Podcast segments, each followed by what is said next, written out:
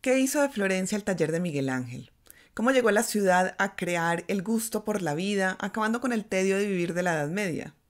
En un área de casi 6.000 kilómetros cuadrados, en la provincia de la Toscana, al norte de Italia, se escribió la historia de la República de Florencia durante el Renacimiento. En esa historia está la respuesta. Bienvenidos al canal de los viajes culturales de Paideia. Hoy vamos a pasear por la bella Florencia. Comenzamos.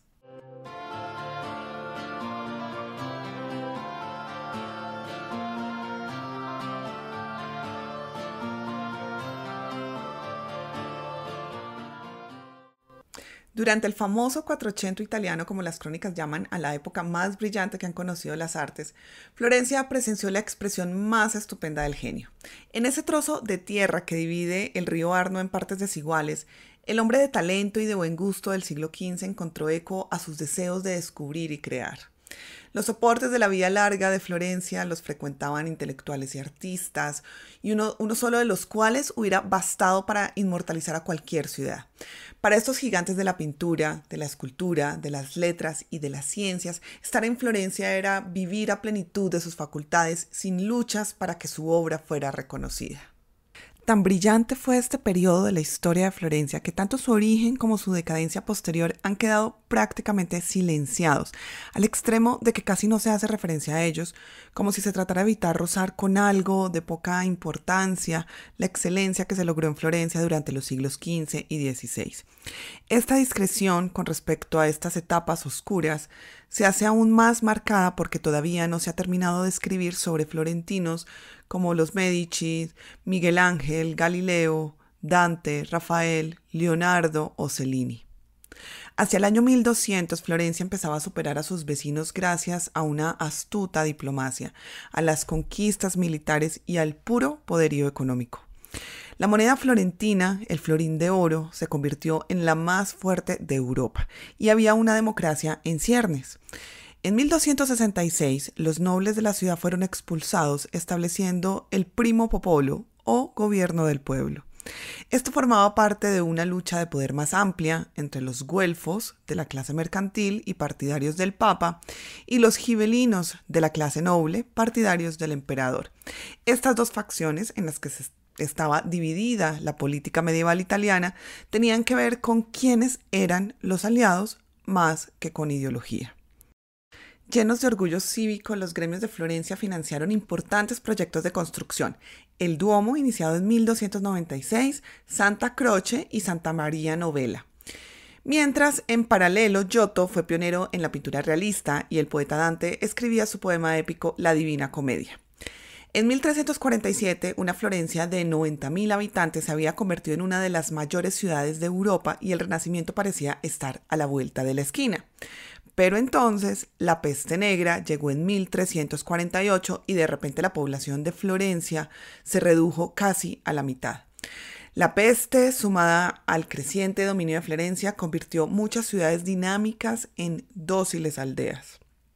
Irónicamente, lo que fue una tragedia en el siglo XIV es una buena noticia hoy, porque la Toscana y sus ciudades de las colinas disfrutan de una afluencia turística precisamente porque conservan ese encanto medieval único. El Papa Bonifacio VIII dijo que había cinco elementos, tierra, aire, fuego, agua y los florentinos. Y es que los florentinos tenían algo de dinámico. Durante 200 años, a partir de principios del siglo XIV, su ciudad fue un centro cultural. La ciudad era rica gracias al comercio de la lana, las fábricas de seda y la banca, y había una gran clase media y fuertes gremios. El éxito era una cuestión de orgullo cívico y los florentinos lo demostraban embelleciendo la ciudad. Decir renacimiento es decir Florencia, y decir Florencia es referirse a los Medici. La posteridad los ha unido en la inmortalidad y es difícil trazar una línea divisoria. La edad de oro de Florencia coincidió con el auge de la familia Medici, cuyas riquezas le proporcionó influencia política en toda Europa. Los Medici se habían enriquecido como comerciantes de textiles y luego se convirtieron en banqueros. El Banco de los Medici tenía sucursales en 10 ciudades europeas, entre ellas Londres, Ginebra, Brujas y León. El Papa tenía su cuenta corriente en la sucursal de Roma. y con el dinero llegó el poder. Y en 1434 Cosme el Viejo tomó el control de Florencia. Aunque en apariencia hizo honor a la tradición florentina de gobierno popular, en realidad utilizó su gran riqueza para gobernar como un tirano, comprando popularidad con un fastuoso patrocinio del arte público. A Cosme le sucedió su hijo Pedro el Gotoso, que gobernó con rigidez pero con habilidad. Pero fue bajo el siguiente gobernante de los Medici que Florencia alcanzaría su máximo esplendor. Lorenzo de Medici, heredero de la riqueza y el poder de la familia y del amor por el arte de su abuelo Cosme, era joven, tenía 20 años cuando tomó el poder, atlético e inteligente, además de poeta, jinete, músico y líder. Sus maratonianas borracheras y amores ilícitos eran legendarios. Aprendió griego y latín y leyó los clásicos, pero su gran pasión era la caza. Era el hombre del Renacimiento original, un hombre de conocimiento y acción, un mecenas de las artes, un erudito y un hombre de mundo. Era Lorenzo el Magnífico. Lorenzo personificaba el espíritu florentino de optimismo. Creció sintiendo que no había nada que no pudiera hacer o tener y en un ambiente social en donde los florentinos se veían a sí mismos como parte de una nueva era, una gran empresa de descubrimiento y progreso en la historia del hombre. De hecho, ellos se jactaban de que dentro de las murallas de la ciudad había más almas noblemente dotadas que las que el mundo ha visto en todo el milenio anterior. Fueron estos florentinos los que se inventaron el término Edad Oscura para la época que precedió a la suya, o sea, la Edad Media. Podríamos decir que desde Florencia partió el Renacimiento italiano y el Renacimiento de Europa. La palabra Renacimiento, acuñada por Giorgio Vasari, el artista y arquitecto del siglo XVI, no quiere decir precisamente el renacer de algo pasado, sino más bien una forma de rendir homenaje a la antigüedad para así justificar por qué se rompía la tradición como hicieron en la pintura Donatello, Paolo Uccello o Piero de la Francesca. El calor brindado por los Medici a los humanistas que por primera vez se sintieron libres para dedicar su vida al estudio sin preocupaciones económicas, popularizó a los filósofos griegos y el estudio del latín.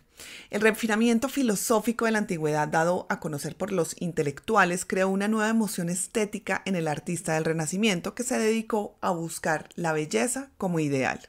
Sandro Botticelli, que participaba activamente de este ambiente intelectual y cultural pintó escenas de los mitos clásicos, entrelazando figuras y acontecimientos contemporáneos con los temas antiguos.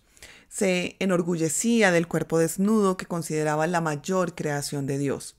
Artistas como Botticelli se beneficiaban del mecenazgo de personas adineradas, el gobierno, la iglesia y los gremios que empezaron a competir por ese talento.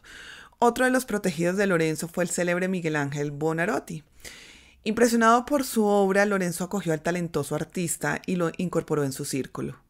Los compañeros de Miguel Ángel fueron los hijos de Lorenzo, que más tarde se convertirían en los papas León X y Clemente VII, quienes le harían importantes encargos. A pesar de todo el estímulo, la educación y los contactos que recibió Miguel Ángel, su regalo más importante de Lorenzo para Miguel Ángel fue simplemente un lugar en la mesa donde podía absorber las palabras de los grandes hombres de la época y su amor al arte por el arte. Pero Florencia tenía otra cara. Incluso con todo el arte y la filosofía del Renacimiento, la violencia, la enfermedad y la guerra seguían presentes en proporciones medievales. Para las clases bajas la vida era tan dura como siempre había sido. Las calles de Florencia estaban repletas de mercaderes analfabetas, toscos que se paseaban cantando versos de la divina comedia de Dante. Aunque Florencia era técnicamente una república con cierta movilidad ascendente social, la mayor parte del poder estaba en manos de unas pocas familias ricas. Era época de tácticas despiadadas en la lucha por el poder. El propio Lorenzo se libró a duras penas de ser asesinado en el Duomo durante la misa de Pascua. Su hermano murió en el atentado. Muchos artistas y eruditos llevaban espadas y puñales como parte de su vestimenta diaria. En 1492, Lorenzo el Magnífico murió repentinamente y muchos bancos de los Medicis quebraron. Unos años después, Francia invadió a Florencia y la política florentina se sumió en el desorden. En este vacío político, el monje Girolamo Savonarola apareció en escena como una voz de autoridad moral. Restableció la constitución florentina, envió a los Medici al exilio y gobernó con severos dictámenes. Condenando los excesos del Renacimiento, organizó en la Piazza de la Signoría la famosa Hoguera de las Vanidades, donde los ciudadanos quemaron sus ropas, sus libros profanos, como por ejemplo los de Boccaccio, quemaron cuadros y artículos de lujo. En 1498 Savonarola fue arrestado, ahorcado y quemado por sus enemigos políticos y por una ciudadanía cansada de su estricta moral. Tras una década de caos, Florencia nunca se recuperaría del todo, y el centro del Renacimiento se trasladó gradualmente a Roma, pero sus artistas eran en su mayoría florentinos. Cuando Roma inició una campaña de embellecimiento promovida por papas como el hijo y el sobrino de Lorenzo de Medici, contrataron a Miguel Ángel, a Rafael y a otros. Cuando el rey de Francia quiso la cultura renacentista, contrató a Leonardo da Vinci para que se trasladara al Valle del Loira, instalándose en el palacio de Claude Lucé. El renacimiento florentino había terminado, pero la cultura florentina seguía viva.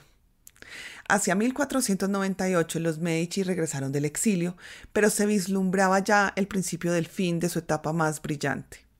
A mitad del siglo XVI, los dominios florentinos pasaron a ser el Gran Ducado de Toscana. Lamentablemente, el arte y las ciencias empezaron a decaer. En 1801 Florencia fue capital del reino de Etruria y desde 1808 hasta la caída de Napoleón estuvo unida a Francia. En 1860 fue incorporada al nuevo reino de Italia convirtiéndose en su capital. Cuando se decidió trasladar la capital a Roma en 1871, Florencia perdió importancia política y terminó su último periodo de esplendor. Sería imposible citar lo que Florencia como museo del mundo encierra, porque no se caminan cuatro pasos sin encontrar una obra maestra al alcance de la mano.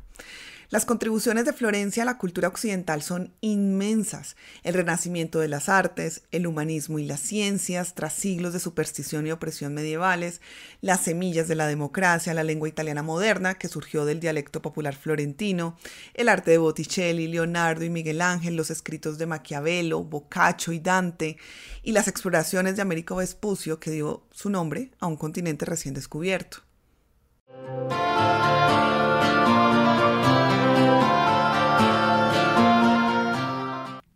Lo mejor de Florencia se encuentra en la orilla norte del río Arno. Los principales lugares de interés histórico se agrupan en torno a la venerable cúpula de la catedral o Duomo, y todo está a 20 minutos a pie de la estación de tren, la catedral o el Ponte Vecchio. La zona de Oltrarno, que es la orilla sur, es menos famosa pero más característica y está justo al otro lado del puente. Aunque pequeña, Florencia es intensa, así que preparémonos para el calor abrasador del verano, las callejuelas y las aceras abarrotadas, los carteristas escurridizos, los escasos baños y los precios elevados. También las largas colas. Pero preparémonos también para celebrar la ciudad que sacó Europa de la Edad Media y la llevó a nuestro mundo moderno y humanista. El camino nos conduce hasta la Plaza de la Señoría el espacio común donde florentinos y turistas buscan ver y dejarse ver, donde converge la vida ciudadana. En otro tiempo el poder político de toda la Toscana se acumulaba aquí. En este museo al aire libre los ojos se van de un lado para otro para posarse sobre las esculturas de Cosme I a caballo, la majestuosa fuente de Neptuno con sus ninfas de bronce, que son un homenaje a las victorias navales de la República de Florencia, las copias de las originales del David de Miguel Ángel que estuvo aquí hasta 1873 cuando se llevó a la Galería de la Academia, o la Judith y el Holofernes de Donatello en el Palazzo Vecchio. Bajo las arcadas de la logia, conocida como el Corredor de la Signoría, numerosas esculturas como el Perseo de bronce de Cellini que muestra orgulloso la cabeza de Medusa, se pueden ver, o también el rapto de las Sabinas de Yaboloña y las virtudes cardinales de Añolo Gadi. Una curiosidad es la lápida en el suelo que marca dónde se ajustició al monte benedictino Savonarola en 1498. El Palazzo Vecchio preside la plaza. Esta fortaleza en forma de castillo con una aguja de 90 metros domina la plaza principal de Florencia. En el Renacimiento fue el ayuntamiento donde los ciudadanos fueron pioneros en la noción de autogobierno. De hecho, su nombre oficial, que es Palazzo de la Signoría, hace referencia a los miembros elegidos del Consejo de la ciudad. En 1540, Cosme I convirtió el edificio en su palacio personal, redecorando el interior con un estilo muy fastuoso. Hoy el edificio vuelve a funcionar como ayuntamiento. Detrás del Palazzo Vecchio encontramos la Galería Uffizi, uno de los museos más importantes del mundo y que cuenta con la mayor cantidad de obras del Renacimiento. Originalmente el edificio fue encargado por los Medici para juntar las oficinas administrativas. Con el tiempo usaron la segunda planta como galería para albergar las obras de arte adquiridas por la familia. Fue tanto el gusto por el arte que la colección fue creciendo hasta abarcar todo el edificio y así es como nace la galería. El museo despliega una gran colección que va desde los antiguos griegos hasta el siglo XVIII con pinturas venecianas, pero definitivamente su núcleo es la colección renacentista. Dentro de sus imprescindibles encontramos El nacimiento de Venus de Botticelli, considerada una de las mejores pinturas de la historia. Flora de Tiziano, otro de los grandes artistas que ha dado la humanidad, aquí su musa, su ideal de mujer perfecta. Baco de Caravaggio, el siempre atrevido Caravaggio nos dejó una representación única del dios del vino Baco casi adolescente. La Anunciación de Leonardo da Vinci, La Virgen del Jilguero de Rafael y muchísimas obras más de un valor inimaginable. Este museo es un auténtico templo del arte. Ahora toca retroceder desde la Piazza de la Signoría para llegar a la Piazza de San Giovanni, donde se encuentra una de las catedrales más famosas del mundo, el Duomo de Santa María del Fiore. De la visita a la catedral no hay que perderse su interior, la subida a la cúpula, la cripta, el campanile, el baptisterio o la puerta del paraíso. Al situarnos frente a la catedral, sorprende el hecho de que el campanario o campanile sea un anexo al Duomo, pero no adosado. La fachada es neogótica, remodelada en 1871, siguiendo el modelo original. La policromía del mármol blanco adornado con motivos geométricos le proporciona una riqueza estética que anima a pararse un rato y fijarse en todos los detalles. El templo se comenzó a levantar en 1296, sustituyendo a la precedente iglesia románica de Santa Reparata, patrona de Florencia. A lo largo de su historia, Giotto, Pisano, Talenti fueron aportando su intervención para ir mejorando la obra. La altura y dimensiones de la cúpula de la catedral abruman. 42 metros de diámetro, 91 de altura y 463 escalones para llegar a verla de cerca. Su ejecución es obra de Filippo Brunelleschi y como reconocen los arquitectos e ingenieros contemporáneos, es una joya por su diseño de dos cúpulas. Una real que sostiene el enorme peso y otra falsa y que durante siglos ha despistado a todos los que buscaban el misterio de la ejecución de la cúpula. El mosaico de la cúpula escenifica el juicio final inspirado en los motivos de San Marcos de Venecia, acompañado por vidrieras que son manufactura de los mejores artistas del Renacimiento. Al Museo de la Galería de la Academia hay que ir si queremos ver el David de Miguel Ángel, esta consumada estatua renacentista del pastorcito bíblico listo para enfrentarse al gigante. Muy cerca se encuentran otras obras del maestro como sus poderosos e inacabados prisioneros y San Mateo, así como una piedad posiblemente de uno de sus discípulos. El florentino Miguel Ángel, que trabajaba incansablemente durante la noche, creía que el escultor era un instrumento de Dios. Él mismo se encargaba de picar la piedra para que surgiera la escultura deseada. Más allá del mármol mágico hay algunas pinturas pre-renacentistas y renacentistas también interesantes como un par de Botticellis, el modelo de yeso del rapto de las Sabinas de Gian Bologna y una colección de instrumentos musicales con un piano antiguo. Antes de cruzar a la parte sur del Arno, llegamos al Ponte Vecchio, una de las fotos de postal de Florencia. Peculiar sin duda es el conocido como corredor de Vasari, que funcionando como un pasadizo pasa un piso por encima del puente. Su ejecución en 1565 servía a los Medici para pasar desde el Palazzo Vecchio hasta el Palazzo Pitti sin mezclarse con la plebe. Después de su construcción en 1365 en los laterales del puente se alojaron los puestos de carniceros y pescadores, con la consecuente degradación y malos olores de la ribera del Arno. El duque Fernando I dictaminó su expulsión y la sustitución por talleres de orfebres y joyeros, tradición que sumada a los souvenirs aún hoy podemos contemplar. Cruzando el Ponte Vecchio llegamos a la zona de Oltramo, que nos lleva hasta algunos lugares majestuosos de la ciudad, como el Palazzo Pitti, comisionado por Luca Pitti precisamente para rivalizar en lujo con el de los Medici, bajo el diseño de Brunelleschi. Irónicamente, tras la ruina de los Pitti, el palacio fue adquirido por los Medici en el siglo XVI. Es el palacio más impresionante de la ciudad. Cuenta con numerosos museos independientes y dos jardines.